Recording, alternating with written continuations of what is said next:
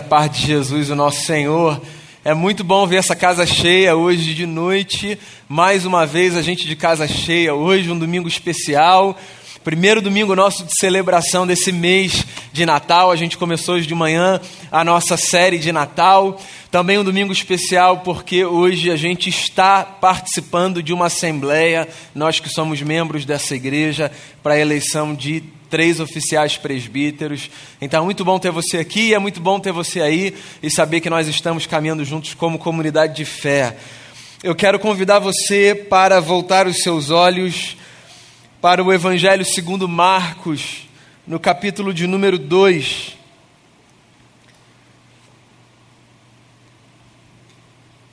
Eu leio do primeiro versículo ao versículo 12.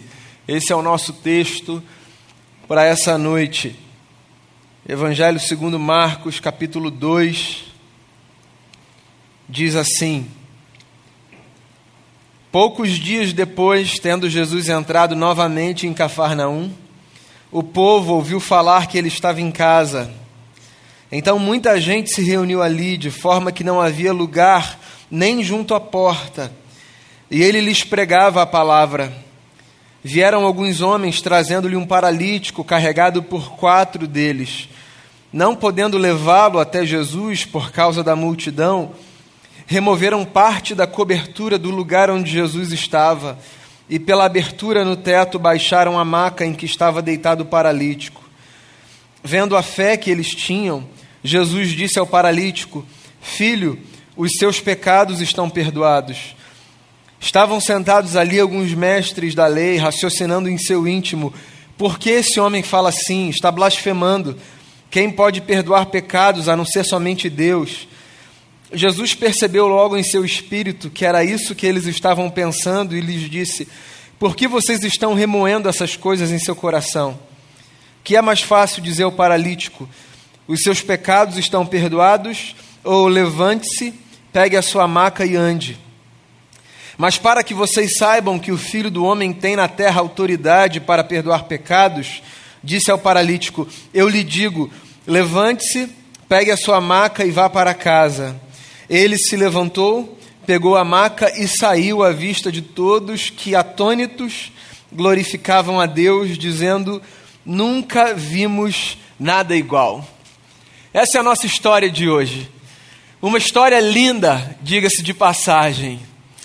É uma história que pode ser vista sob muitas óticas, a partir de muitas perspectivas. Na verdade, essa é uma beleza das histórias de maneira geral. Seja qual for a história que a gente tenha diante dos nossos olhos, é muito interessante perceber como nós podemos enxergar os textos e contos a partir de perspectivas distintas. Você já deve ter vivido essa experiência de voltar para os mesmos textos, sobretudo para essas narrativas do ministério de Jesus, e ter percebido coisas que na leitura anterior não saltaram aos seus olhos. Essa história em especial é uma história que a gente costuma enxergar a partir da perspectiva desse homem, que só aparece identificado aqui como um homem paralítico que foi levado a Jesus no meio de uma reunião. O foco da história geralmente recai sobre a experiência desse homem com o Cristo, que o cura e o devolve para casa são, livre da sua enfermidade. Mas eu queria convidar você nessa noite para enxergar essa história a partir de outra perspectiva.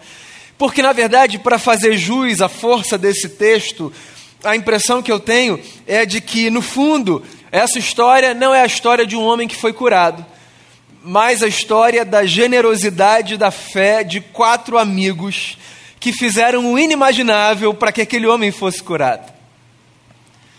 A gente costuma ouvir por aí as pessoas dizendo coisas do tipo: fé é um negócio pessoal, intransferível. Você precisa tomar a sua decisão, tenha o seu momento com Jesus. Não pense que você vai para o céu arrastado na barra do vestido ou da saia de alguém. São frases que a gente costuma ouvir numa espécie de incentivo para que cada um faça a sua própria peregrinação. É verdade. As nossas experiências com Deus, as nossas, elas são nossas. E nós podemos ter pessoas muito perto da gente, que dividem vida na intimidade. Ainda assim, as nossas experiências são nossas. E as experiências dessas pessoas são as experiências dessas pessoas. Não obstante, irmãos e irmãs, existe um sentido no qual todos podemos afirmar que a fé é uma experiência comunitária. Sim, se por um lado a gente pode dizer para as pessoas: busque Deus por você mesmo, vá encontrar o eterno no secreto do seu quarto, abra o seu coração, mergulhe para dentro da sua alma e tente escutar Deus. Se por um lado é verdade tudo isso que a gente diz, por outro lado, também é um fato que a gente pode enxergar a nossa fé a partir dessa dimensão, dessa perspectiva comunitária a fé como uma experiência não de um indivíduo, mas de um povo que se aproxima de Deus em Cristo Jesus, o nosso Senhor. Esse texto fala disso.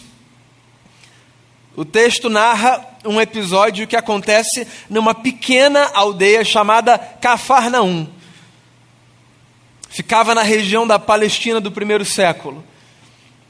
Tudo indica que essa cidade foi a cidade por onde Jesus mais passou, fazendo bem, curando, ensinando. Quando as pessoas ouviam que Jesus estava num determinado lugar, as pessoas afluíam de todas as regiões para o lugar onde Jesus estava. Umas querendo colocá-lo à prova, outras querendo ouvir a sua sabedoria, os seus ensinamentos ainda havia as pessoas que desejavam se aproximar dele no intento de receberem uma espécie de cura, milagre, bênção, qualquer que fosse. Sabiam que Jesus estava num lugar, se dirigiam, muitos homens, muitas mulheres, crianças inclusive, iam à presença daquele que nós identificamos como Cristo. O que significa que poucas vezes Jesus estava sozinho.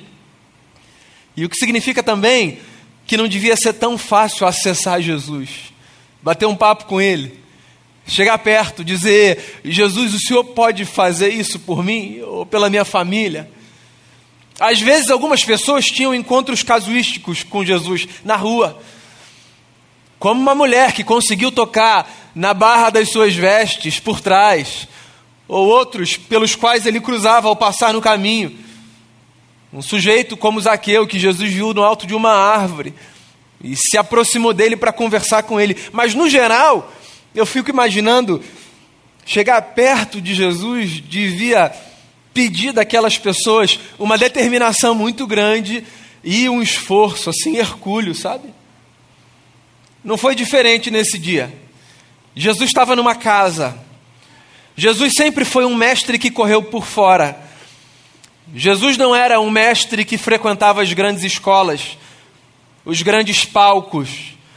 Ele nem era visto por essa categoria de estudiosos como um sujeito benquisto, porque a formação dele era desconhecida, era um sujeito que tinha uma leitura muito heterogênea da lei de Moisés. Então ele estava sempre se reunindo nas casas. Abriam a porta de uma casa e Jesus ia para lá era convidado para um jantar, ia participar de um banquete, de uma festa. E as pessoas então chegavam, se aproximavam. O que o texto de Marcos diz para a gente é que nessa casa onde Jesus estava, havia tanta gente que nem junto à porta as pessoas que tinham chegado um pouco atrasadas conseguiram ficar. E esses quatro camaradas que foram levar um amigo para ser curado por Jesus estavam entre as pessoas atrasadas. Quem nunca, né? Você tem um compromisso, você sabe que o culto começa às sete. Mas acontece alguma coisa. Fala, não, dá para chegar. Você tem aquela fé, você diz assim: eu vou conseguir estacionar, Deus vai me guardar uma vaga perto. Aí você vem depois, você chega, aí não consegue, fica lá. Acontece, não acontece? Eu não sei o que aconteceu, que essa gente chegou um pouquinho depois, mas chegou um pouquinho depois. E não conseguiu entrar. E eu acho que todo mundo aqui conhece esse lugar de chegar num lugar que a gente quer muito chegar, mas chegar um pouquinho depois, não conseguir entrar e pensar assim: puxa, por tão pouco. Me desloquei, me movimentei. Ah, não deu. Outro dia eu volto. Deixa para depois. Eu fico pensando, esses camaradas podiam ter olhado para aquela casa cheia, de cuja porta eles não conseguiam chegar perto e dizer: tentamos, fizemos o nosso melhor, calculamos errado, mas tudo bem, outro dia a gente volta, a gente vai se encontrar com Jesus. Em algum momento a gente vai se encontrar com Jesus. Mas não foi o que eles fizeram. Eles tiveram uma ideia, que eu não sei se foi a ideia mais brilhante para o dono da casa, mas que foi uma ideia inusitada. Eles meio que calcularam onde Jesus estava, em que aposento, e eles tiveram a brilhante ideia de fazer com que o seu amigo, que estava acamado porque assim vivia, fosse levado à presença de Jesus por um buraco que eles fizeram no telhado da sala. Claro, não tente calcular essas dimensões de uma casa a partir das referências que você tem hoje. Era diferente. Não é que eles ficaram quebrando tijolo e. Mas ainda assim, imagina, você está na sua casa recebendo uns amigos e alguém faz um buraco no teto porque quer levar a presença de alguém que está lá dentro, uma terceira pessoa. Foi a ideia que eles tiveram. E é o que o texto conta: que Jesus ensinava e um homem é baixado do teto por outros quatro que se dirigem a Jesus dizendo: O senhor pode ajudar o nosso amigo? E a história se desenrola, mas eu queria parar aí. Porque eu não queria que a gente focasse na outra parte da história, que é linda, mas que não é o meu ponto aqui hoje. Eu fico. Eu fico capturado por esse gesto dessa gente, que resolveu fazer o inimaginável para que o seu amigo fosse abençoado. E eu fico me perguntando quantas vezes na vida a gente pegou carona na fé dos nossos amigos para que o nosso coração fosse abençoado. Esses quatro camaradas que estão aqui fazendo o inimaginável, eles são a metáfora de que a vida com Deus funciona exatamente assim. Muitas vezes, não poucas, muitas vezes, nós pegamos carona na fé dos nossos amigos. Muitas vezes. Por quê? Porque muitas vezes, simbolicamente, nós nos encontramos paralisados na vida simbolicamente como aquele homem. Há um desejo no nosso coração, nós sabemos onde nós queremos chegar, mas por razões diversas nós não conseguimos nos movimentar. Nos falta força, nos falta energia, nos falta às vezes criatividade, estratégia. Tudo já se foi. E a gente sabe onde a gente quer chegar, a gente sabe onde a gente precisa chegar, mas a gente não sabe o que a gente vai fazer para chegar lá. Essas experiências são muito frustrantes, está logo ali. Alguns quarteirões, alguns passos, um braço que se estende, está logo ali, mas a gente não consegue. Em alguns momentos da vida, a gente chega no limite da nossa existência. E é engraçado porque às vezes pessoas que estão muito perto da gente não conseguem perceber isso. E elas dizem assim: tenta mais um pouquinho, vai lá, dá mais um passo. E não dizem isso na maldade, não. Não é para torturar, é no incentivo, mas é que às vezes elas não conseguem ver que a gente já deu todos os passos que a gente podia. Às vezes a gente já deu todos os passos que a gente podia, e a gente chega num lugar que, pelo menos para aquele momento, representa o limite da nossa existência. E a gente está paralisado. Porque ninguém aqui é super-homem ou mulher maravilha. A gente é gente, e gente é assim. Tem horas que a gente olha no dia mais bonito, no cenário mais encantador, e a gente diz: cansei, não tenho mais força, não sei mais como eu vou conseguir. E aí? Como é que a gente se desloca? E aí, e aí que Deus é tão bondoso, cuidadoso e amoroso que Ele coloca na nossa vida amigos que nos dão carona, gente que nos pega pelo braço, gente que nos coloca no colo, gente que nos toma pela mão e que diz: Vem, eu vou conduzir você, eu vou levar você a Ele. Eu sei do que você está precisando, pelo menos eu imagino o que você está precisando. E eu acho que eu sei quem pode te ajudar. Isso é bonito demais. É engraçado como a gente, quando fala sobre esse tema, costuma pensar nessa experiência como uma espécie de experiência evangelística, sabe? Então tem um amigo seu que não é crente, uma amiga sua que não é crente, e ela está vivendo angústias profundas, ele está vivendo dilemas, e aí você pensa assim: eu vou levar essa pessoa para Jesus. E tudo bem, esse é um cenário. Mas há outro cenário, que talvez seja o nosso cenário mais frequente. Esse cenário de mesmo nós conhecendo Cristo, muitas vezes nos sentirmos distantes dele. Pois é, você já deve ter caminhado com Deus o suficiente para perceber que o fato de você ter professado uma fé e ter uma estrada na caminhada do seguimento a Jesus de Nazaré não faz de você uma pessoa forte o tempo todo. O que significa que muitas vezes você vai precisar dos amigos que Deus te deu eu gosto dessa ideia de amizades espirituais. Não é porque elas sejam diferentes das outras, é porque elas funcionam como uma lembrança de que há amigos e há amizades que são tecidas na dinâmica da fé. E eu não sou, e se você me conhece, você sabe mesmo que eu não sou, desse tipo de líder religioso que diz assim: se afaste de todas as pessoas que estão do lado de fora. Definitivamente esse não é o meu lugar. Mas, ainda que essa não seja a minha fala, uma fala eu tenho, porque acredito.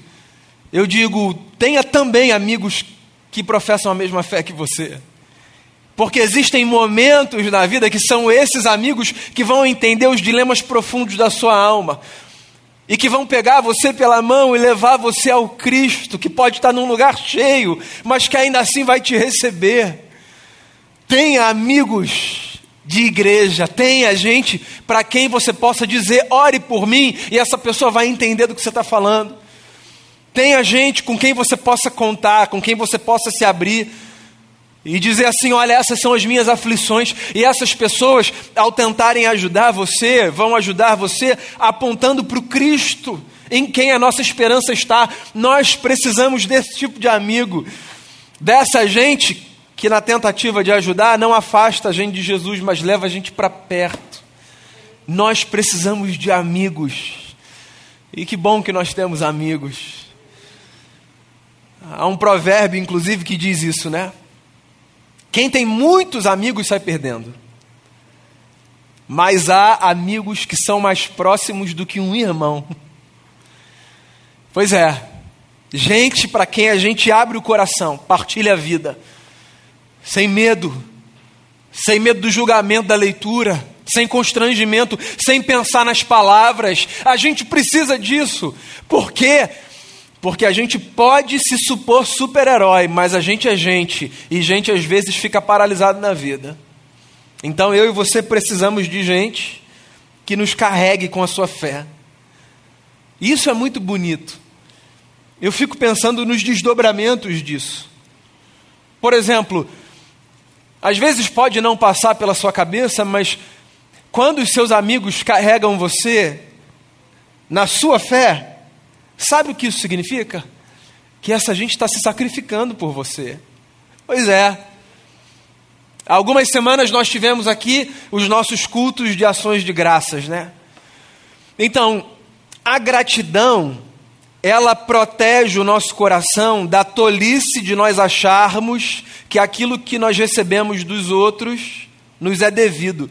E eles não fizeram mais do que obrigação. Às vezes cai essa leitura em alguns lugares. Tem gente que recebe uma graça e ao invés de dizer assim, muito obrigado, não diz absolutamente nada ou age como se aquilo não fosse a obrigação da pessoa que fez algo em favor dela. Quando alguém faz alguma coisa por você, alguma coisa esse alguém sacrificou. Quando alguém faz alguma coisa por mim, alguma coisa esse alguém sacrificou. Nós não temos tempo para fazer todas as coisas que nós gostaríamos de fazer. Para escutar todas as músicas que nós gostaríamos de escutar. Para fazer todas as viagens que nós gostaríamos de fazer. O universo dos nossos desejos é muito maior do que o universo da nossa realidade. O que significa que sempre que a gente faz uma escolha simples que seja, a gente está abrindo mão de tantas outras. E quando alguém faz uma escolha na sua direção de abençoar você, esse alguém, ainda que você não perceba, está sacrificando outras coisas. Mas tudo bem, a amizade é isso. Mas eu acho que é importante que a gente se lembre disso, para que a gente tenha o coração grato. Os nossos amigos que nos carregam na sua fé, eles se sacrificam pela gente. Eles abrem mão de outras coisas para estarem com a gente. Eles sacrificam o tempo deles, eles sacrificam às vezes recursos, prioridades, rearrumam a lista de prioridade. E olha só, isso não é uma espécie de vou ficar com essa carta aqui no bolso, ó, que eu vou jogar isso na cara quando precisar. Não é isso não. É só para a gente entender a beleza que é termos pessoas que nos levam a Jesus. Sim, a amizade é essa experiência de nos depararmos com gente que se sacrifica e de pararmos diante de terceiros nos sacrificando em favor deles e delas. Isso faz bem para o nosso coração, sabia? Pois é. Quando você percebe que às vezes você colocou uma agenda sua no bolso porque você escolheu abraçar uma agenda que era de outra pessoa, por mais que às vezes isso custe alguma coisa, isso faz bem para o nosso coração, é bom. É bom, amolece o nosso coração, faz a gente perceber que nós não estamos no centro do universo. Amigos se sacrificam. Tem uma outra coisa bonita de sermos carregados pelos nossos amigos.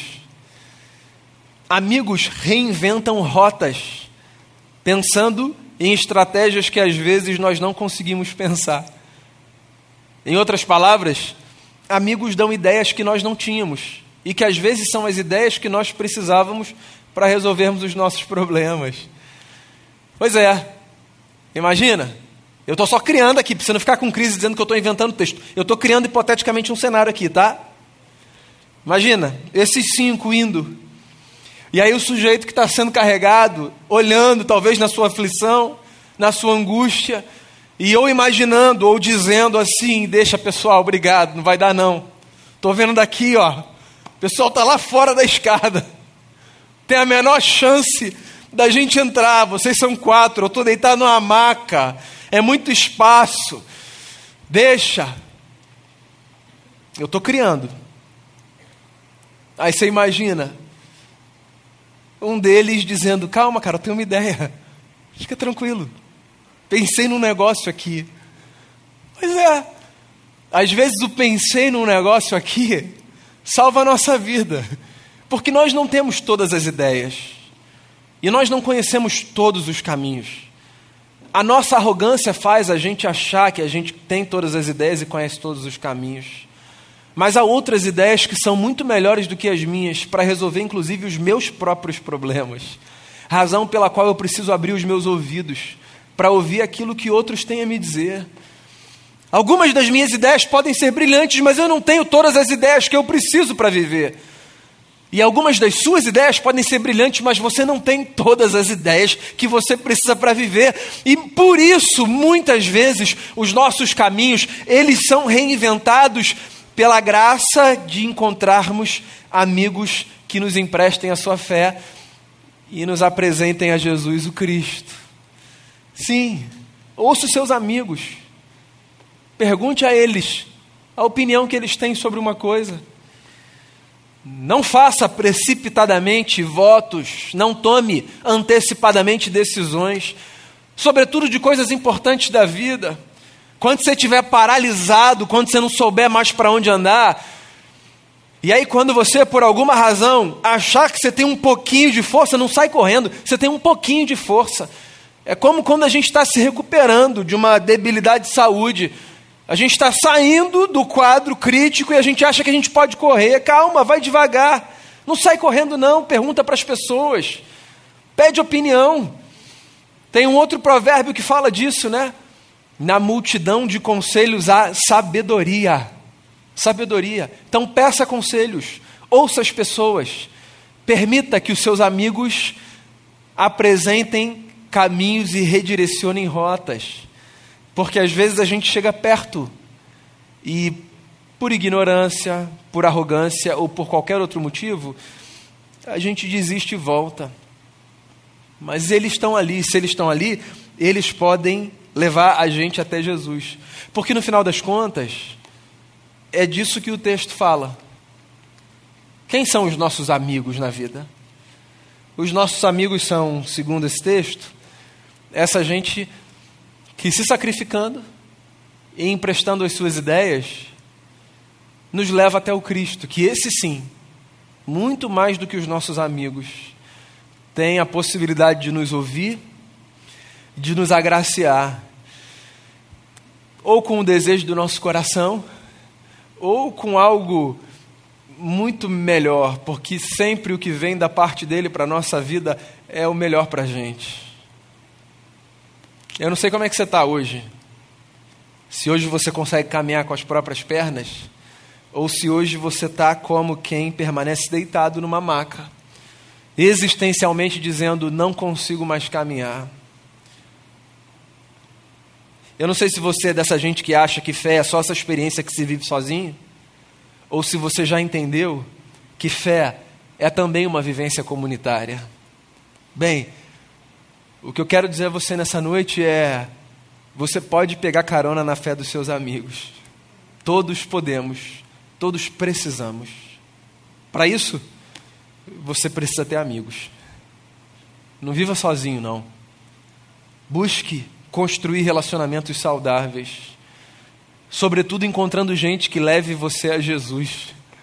Onde quer que você possa ver Jesus, na face de alguém, num texto sagrado, num conselho que é dado, numa canção que é partilhada, onde quer que você possa ver Jesus, se cerque de gente que pode levar você a Jesus. Não brinque de super-herói. Na vida nós encontramos as nossas limitações, o lugar a partir do qual a gente não consegue mais caminhar.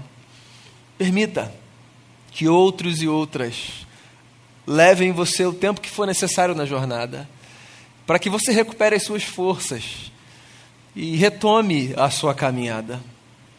Encontre nessa vida gente que vai se sacrificar por você e que vai ensinar a você, pelo espelho, a beleza e a força do sacrifício em favor de terceiros. Gente que vai ajudar você a reprogramar rotas, oferecendo ideias, às vezes simples, mas que podem mudar em definitivo o curso da sua vida. Que os nossos amigos sejam os braços de Deus na nossa caminhada e nos devolvam a saúde nas emoções, no corpo, no espírito. Que através dos nossos amigos, Deus nos faça viver com saúde, reconhecendo que tudo que vem de bom vem dos céus, daquele a quem Jesus, o Cristo, nos ensinou a chamar de Pai. Queria orar com você e por você. Mas na verdade eu queria encorajar você a orar em gratidão por pelo menos um amigo. Hoje de manhã fiz isso na celebração. Ao invés de apenas orar aqui no final da mensagem, eu propus que você fizesse a sua oração. Eu não queria que você fosse um espectador da minha oração. Eu queria encorajar você a fazer a sua. Você que está aqui, você que está aí. E eu queria encorajar você a agradecer a Jesus por algum amigo, alguma amiga, ou por muitos. Gente que tem sido instrumento de Deus na sua vida. Pode ser seu cônjuge, pai, filho, amigo de trabalho, pode ser quem você quiser. Eu queria encorajar você a agradecer. E queria também encorajar você a buscar viver com essa atenção de que assim como você às vezes se encontra paralisado na existência, outros amigos e outras amigas podem estar também. Então eu tanto quero encorajar você a agradecer a Jesus pelos seus amigos, quanto eu quero encorajar você a buscar ser um amigo assim, uma amiga assim. Gente que se sacrifica, vale a pena, vale a pena.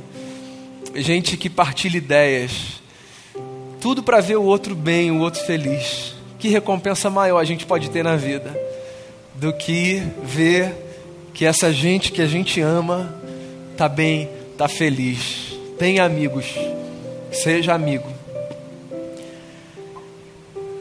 Jesus, é tão bom a gente viver em comunidade, tão bom, tão bom. É tão triste viver sozinho sem ter com quem partilhar a vida, sem ter com quem dividir as alegrias. É tão triste a história de quem às vezes tem tudo, mas não tem absolutamente ninguém com quem compartilhar o que tem. Eu queria agradecer o Senhor pelos nossos amigos, pelas nossas amigas, por essa gente que tem sido boca do Senhor na nossa vida, essa gente em quem a gente tem podido ver a tua face. Quero te agradecer por essa gente que, quando a gente está nessa condição de paralisia existencial, quando a gente não consegue dar passo na vida, é uma gente que se sacrifica e que, e que nos empresta suas ideias e que nos leva até esse lugar que é o lugar da tua presença, que é fonte de renovo para a vida. Obrigado por essa gente que no momento da nossa fé fraca nos emprestou a sua fé. Por essa gente que já disse alguma vez para a gente: Eu sei, Jesus pode te abençoar. Eu vou orar por você. Obrigado por essa gente que ora pela gente. Obrigado, Jesus. E obrigado porque a gente pode orar por tanta gente também. Ajuda a mim, aos meus irmãos e irmãs a sermos esse tipo de gente, esse tipo de amigo que se doa, se sacrifica, que, que procura seguir o modelo de Jesus. E aí, Jesus, em, em tendo amigos e em sendo amigos, a gente deixa a gente deixa o final para o Senhor fazer, porque o final tem a ver com aquilo que só o Senhor sabe fazer. Perdoar pecados, curar as nossas emoções, a nossa existência, devolver sanidade, fazer a gente nascer de novo. Isso tudo é departamento do Senhor. Então, o que eu peço a Ti, Jesus, é faça em nós e nos nossos amigos e nas nossas amigas aquilo que só o Senhor pode fazer. Mas muito obrigado por essa gente que nos carrega até a Ti. Por essas vidas nós te louvamos e com essas vidas nós queremos nos unir para sermos gente desse tipo também. Em nome de Jesus, amém.